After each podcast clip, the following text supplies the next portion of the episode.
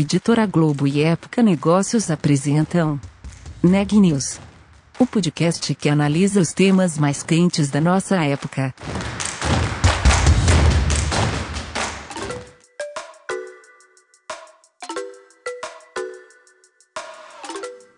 Olá, eu sou Elisa Campos da Época Negócios.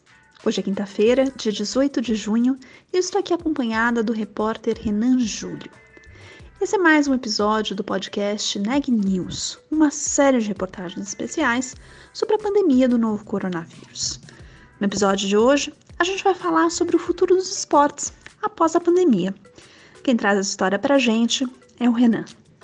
Olha, eu conversei com o Fernando Trevisan, que é diretor da Trevisan Escola de Negócios e especialista em gestão esportiva, sobre os impactos da pandemia no esporte brasileiro. Na visão dele, a indústria passa por uma crise sem precedentes e a saída, na sua visão, é retomar as atividades com o máximo de segurança possível e olhar para os meios digitais e a tecnologia de uma maneira diferente. Vamos ouvir como foi a conversa? Eu acho que o setor do esporte, junto com o setor de cultura, junto com o setor de pequenos e médios negócios, foi um ali dos mais afetados dos protagonistas da crise, né? Se a gente pode chamar assim. Como é que você vê esse impacto da Covid no mercado esportivo? É sem dúvida um impacto profundo. Até o presidente da Dazon, a empresa de streaming, diz que é a maior crise da história do setor em 75 anos, ou seja, desde a Segunda Guerra Mundial. Porque o esporte, assim como o setor de eventos musicais, dentro da indústria do entretenimento, é baseado em aglomeração, né? a base de tudo em relação a, a, indústria esportiva, ou ela começa na realização do jogo com a presença de público. É isso que faz com que toda a cadeia produtiva do esporte funcione. Na medida em que isso é restringido, os jogos são suspensos, torneios são cancelados, a essência, o ponto de partida de toda a cadeia produtiva do esporte deixa de existir subitamente. Então, claro, tem um impacto direto na, na receita com bilheteria, mas não só com bilheteria, tudo aquilo que é vinculado à realização do jogo, como a exposição das marcas patrocinadoras, uhum. também são afetadas. E antes disso, até a questão dos direitos de transmissão dos campeonatos também é, passam a ser, passa a ser uma receita diretamente impactada na medida em que é, os, os valores são pagos pagos de acordo com a realização das partidas. Quando elas não estão acontecendo, é, os, as empresas de mídia que detêm os direitos de transmissão não fazem os pagamentos. Isso impacta diretamente no fluxo de caixa e, por consequência, em toda a cadeia produtiva do esporte. Ou seja, uma baita crise a gente tem na nossa mão, então. Exatamente. Então, uma, falando aqui de futebol, por exemplo, é uma das principais fontes de receita dos clubes, que tinha crescido muito no Brasil, inclusive, nos últimos anos, com as novas arenas, com os estádios mais modernos, é a receita com o chamado Match Day. Não só a bilheteria, mas tudo aquilo que roda em torno da realização da partida. Bilheteria, então, sócios torcedores, é um programa que os, os torcedores pagam para ter acesso facilitado aos jogos, é, serviços que são ofertados durante o jogo, restaurantes, tudo mais, isso tudo é diretamente impactado. Uma receita que rendeu para os clubes brasileiros no ano passado, por exemplo, quase um bilhão de reais. Pelo menos a estimativa é que isso seja impactado em pelo menos 70% nesse ano. Então, os clubes já deixam de ter essa receita de cara, né? na medida em que dificilmente teremos jogos nesse ano com capacidade completa. E, e, além disso, tem todo o impacto decorrente da não realização dos jogos que são relacionados aos direitos de transmissão, que é hoje a principal fonte de receita dos clubes. Né? Quase 40% dos clubes têm nessa fonte de receita uma boa parte dela para a transmissão dos seus jogos. Né? E isso não acontecendo, também essa receita, no mínimo, é postergada. Né? A gente espera que os campeonatos retomando a partir dessa semana, hoje, inclusive, nessa quinta-feira, deve ser retomado o campeonato carioca. Uhum é, essa é uma receita que possa voltar e a roda possa começar a girar. Claro que sempre com a prioridade da autorização das autoridades sanitárias em relação à integridade dos atletas e não só dos atletas, né, mas às vezes a gente não sabe que na realização de uma partida no estádio envolve uma quantidade imensa de pessoas, são hum. mais de 200 pessoas que trabalham na realização de um jogo de futebol transmitido e, portanto, existe aí uma certa concentração de pessoas que tem que ser tomado todos os cuidados para que não haja nenhum tipo de infecção de coronavírus por conta da realização do jogo. E, e, falando um pouco de presente, assim, Fernando, como é que você viu a reação dos clubes e, enfim, de atores do setor em relação a essa possível crise? O que, que foi feito para diminuir, é, ou o que, o que foi adotado em, em, de maneira é, urgente? Como você viu essa resposta? Bom, assim como praticamente todas as empresas do país, uma série de medidas de contenção de gastos foram tomadas com esse rompimento súbito de entrada de receita, é, os clubes e as entidades esportivas tiveram que é, fazer uma série de renegociações de contratos, inclusive com os salários. Né? Então, quase todos os clubes é, fizeram acordo de redução salarial, como a medida provisória 936 possibilitou, né? seja de 25% ou até 70%, 70% ou mesmo suspensão de contrato por algum período. E também, grande maioria dos clubes anteciparam as férias, né, as férias que são realizadas em janeiro, que é o período da intertemporada, é, foram antecipadas para abril e com isso também conseguiu-se é, um, certo, um certo fôlego no caixa. Essas foram algumas das medidas urgentes que os clubes tomaram no lado da contenção de custo. E no lado da receita, é, os clubes buscaram viabilizar outras fontes de receita. Na verdade, no primeiro momento, manter aquelas que podem ser mantidas. Então, acordos com patrocinadores que ainda se baseiam muito seus acordos na, na, na, exposição da sua marca nos jogos. Os clubes tiveram que criar outras formas de, de manter essa exposição pelo meio digital. Então, o Botafogo, por exemplo, criou um campeonato de esportes eletrônicos uhum. com, com o apoio do seu patrocinador e, de certa forma, os clubes foram criando estratégias para manter os contratos vigentes. Da mesma forma, negociando com as empresas detentoras dos direitos de transmissão também para que esse fluxo de pagamento não fosse tão afetado e não impactasse a indústria como um todo. E além disso também foram se criando outras alternativas de geração de receita. É, alguns clubes fizeram campanhas para arrecadação de novos sócios torcedores, usando esse momento de dificuldade, transmissão de jogos do passado também, com venda de bilheteria, como se tivesse sido transmitido naquele momento. Então, os clubes tiveram que ser muito criativos para se sustentar nesse período, assim como muitas das empresas em diversos setores, o que pode gerar um legado interessante, né, de novas estratégias de envolvimento do torcedor, do fã do esporte, não só durante a realização do jogo, mas entre as partidas, manter o envolvimento e envolvimento até monetário com esse torcedor, com esse fã entre as partidas e com isso conseguir conseguir gerar novas fontes de receita. Porque uma coisa é certa, a paixão do torcedor, a paixão do fã não desapareceu. Né?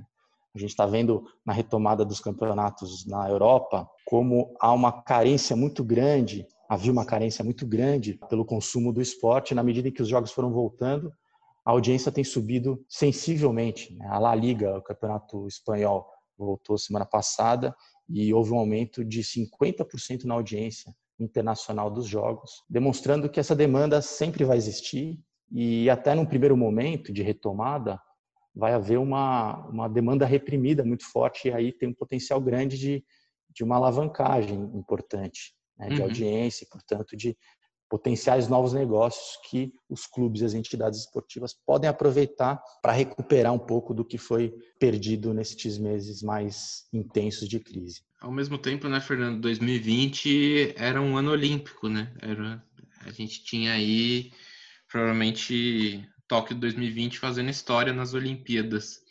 É uma outra perda, é uma outra crise também gerada, acho que indiretamente aqui para o mercado esportivo brasileiro, certo?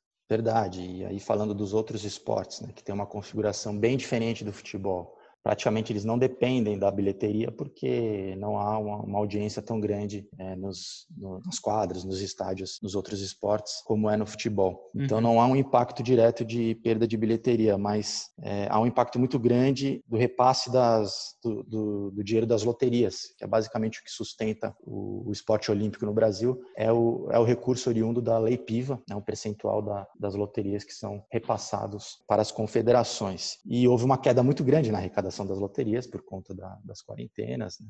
e, e, aí há um, há um problema grande também de fluxo de caixa dessas entidades que já têm um quadro muito mais difícil de geração de receita do que o futebol. Com a perda do movimento olímpico desse ano, que gera toda uma procura, o interesse das pessoas, das empresas, das marcas por esportes não tradicionais ou não tão é, com não tanta é, relevância de audiência como o futebol, é, houve essa perda grande e aí algumas marcas que poderiam se, tornarem, se tornar patrocinadoras desses esportes certamente seguraram seus recursos por não ter a Olimpíada esse ano e também como um processo de restrição orçamentária que todas as empresas estão passando certamente o patrocínio esportivo também é impactado com isso. Né? E o que resta são alguns acordos com atletas, algumas empresas que ainda é, percebem a, a, importância de manter uma estratégia de longo prazo, tem o esporte como plataforma de desenvolvimento de marca mais forte, essas sim conseguiram manter algum tipo de acordo com atletas ou novos acordos, como tem acontecido também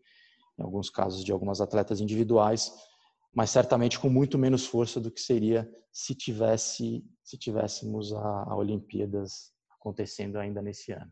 É difícil pensar nessa nova data já assim em como isso talvez, como você usou o termo, né, de alavancar novamente. Você acha que a esperança fica então para 2021 para esses outros esportes? Bom, esses outros esportes já têm uma dificuldade muito grande de, de geração de receita individual, independente do governo. Né? E também há um processo de diminuição do apoio do governo ou das empresas estatais que historicamente patrocinam esportes olímpicos, de diminuição desse investimento. Né? Então, hoje, a Confederação Brasileira de Vôlei, a Confederação Brasileira de Atletismo, depende muito de patrocínios estatais também há uma indicação, um processo anterior à pandemia de redução desses investimentos. Então, certamente vai, vai ter, a crise veio para ainda dificultar mais a realidade desses outros esportes, mas existem iniciativas bem criativas acontecendo em alguns esportes, mesmo de menor penetração, como por exemplo o rugby uhum. brasileiro, que é um esporte ainda muito pequeno no Brasil, conseguiu acordos importantes com, com marcas relevantes e conseguiu criar um, uma, certa, uma certa evidência, acordos também com, com empresas de transmissão de jogos. Então não é o tamanho do esporte que ou da popularidade do esporte que pode significar ou não a sustentabilidade financeira desse esporte. Né? Tudo pode ser conseguido de acordo com o seu tamanho, ainda que não tenha toda a visibilidade que o futebol tem. E a gente pega até mesmo no próprio futebol, clubes de menor destaque ou de menor popularidade nacional têm conseguido resultados bem interessantes em termos de geração de receita, de posicionamento de mercado.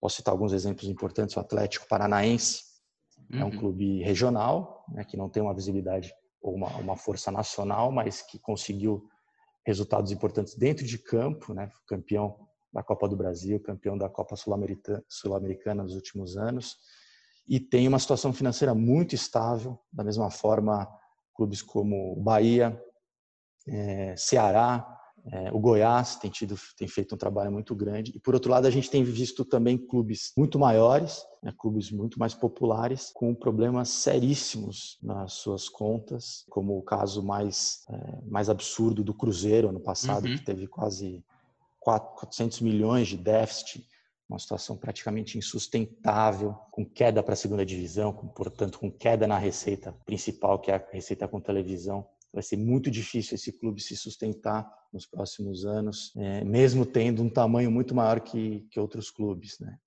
E isso mostra que então que é possível se criar uma estratégia adequada ao seu tamanho, que seja sustentável financeiramente, que possibilite uma longevidade maior do, do clube e, e aí o mais desafiador é você alinhar a expectativa do seu torcedor para a expectativa possível de ser alcançada né, para um clube de menor expressão. Perfeito. Porque quanto mais o clube começa a ganhar é, relevância nos campeonatos e até títulos, a torcida começa a ficar cada vez mais exigente.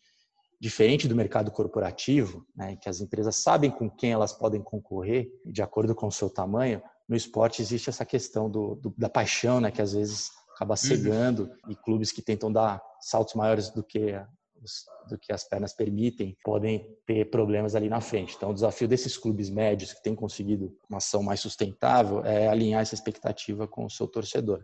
Mas, de novo, o interessante desses clubes médios estarem em evidência, conseguindo até resultados interessantes em campo, é mostrar que é possível criar uma estratégia sustentável e vencedora dentro dos seus limites, mesmo em clubes menos populares e com menos receita. Perfeito. E olhando um pouco para o futuro, Fernando, queria que você.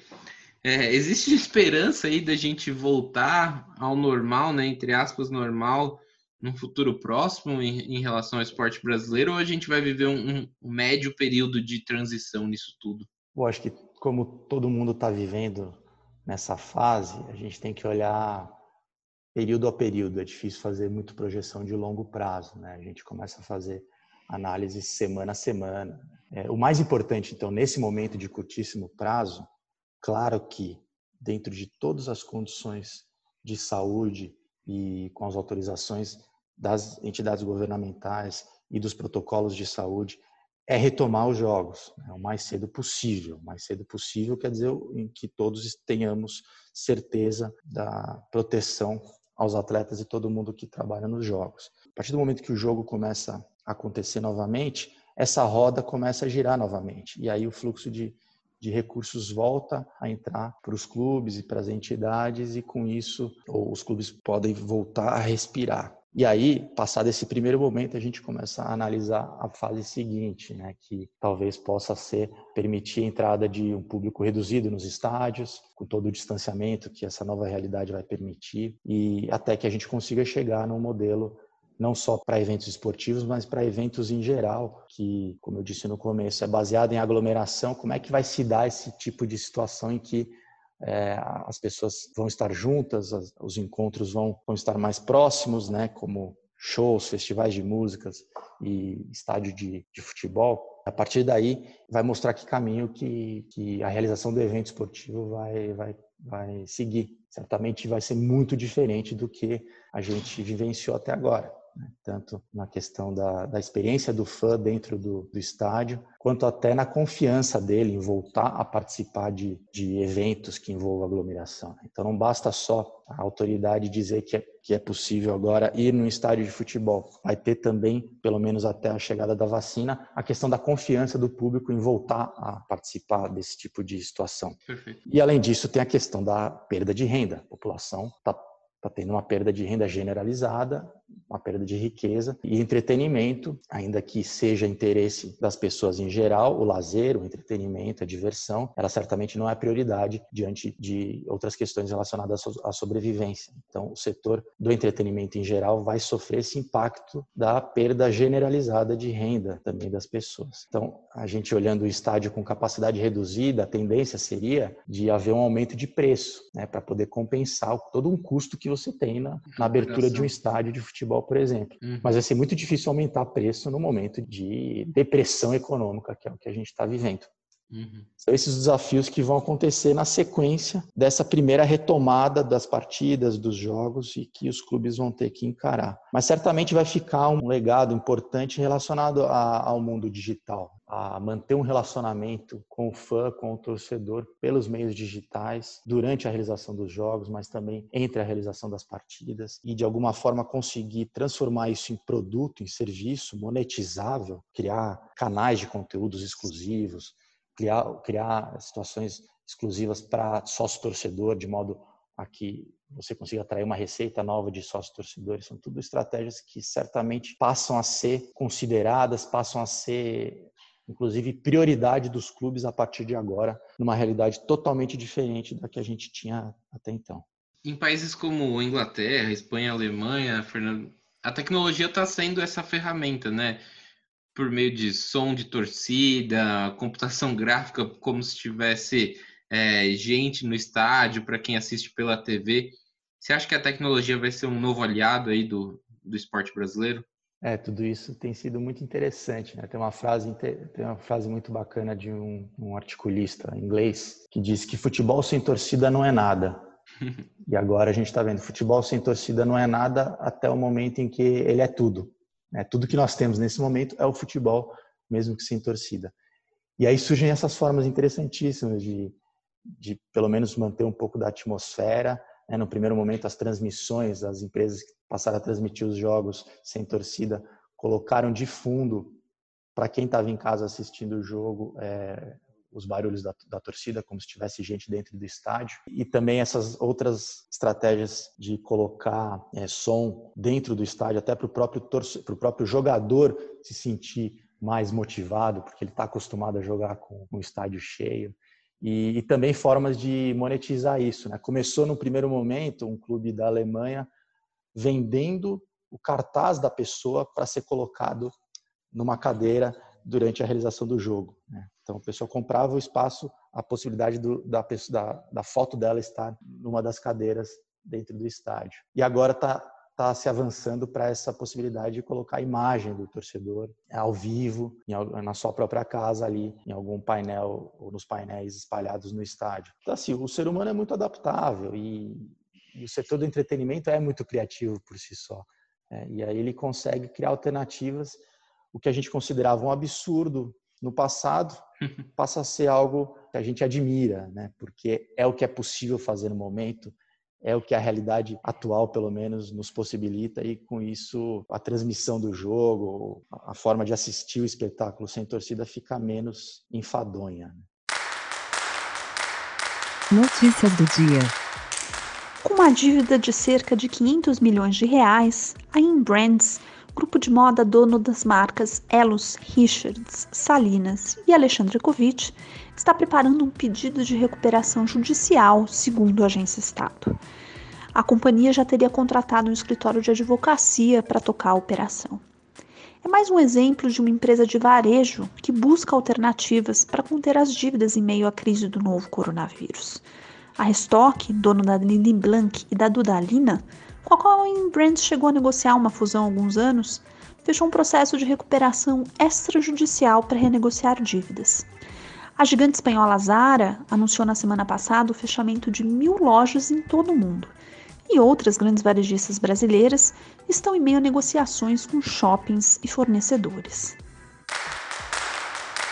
o governo lançou um programa de renegociação de dívidas tributárias para pessoas físicas e jurídicas. Ele foi batizado de Transação Excepcional e vai atender contribuintes que comprovem passar por dificuldades financeiras devido à pandemia do novo coronavírus. Mas também vai permitir que sejam incluídas dívidas anteriores à quarentena que forem consideradas irrecuperáveis ou de difícil recuperação. Os descontos oferecidos pelo governo vão poder chegar a 70% da dívida no caso de pessoas físicas, pequenas empresas e instituições de ensino. Para as demais empresas, serão de no máximo 50%. O governo estima que até 3 milhões e meio de empresas e contribuintes possam aderir ao novo programa e que 56 bilhões de reais em débitos sejam renegociados. Segundo o último boletim divulgado pelo Conselho Nacional de Secretários de Saúde, o CONAS, o Brasil tem hoje 978.142 casos confirmados do novo coronavírus. O país registra 47.748 óbitos, o que dá ao Brasil uma taxa de letalidade de 4,9%. Por hoje é só, pessoal. Muito obrigada pela audiência. A gente se vê por aqui amanhã. Até lá.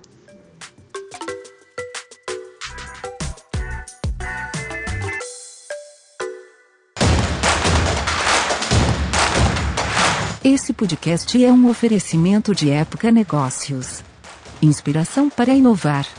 Não deixe de conferir nossos outros podcasts. Presidente Entrevista Presidente. The Office e os negócios da nossa época. Ouça, acompanhe, compartilhe. Vamos fazer deste podcast o nosso ponto de encontro.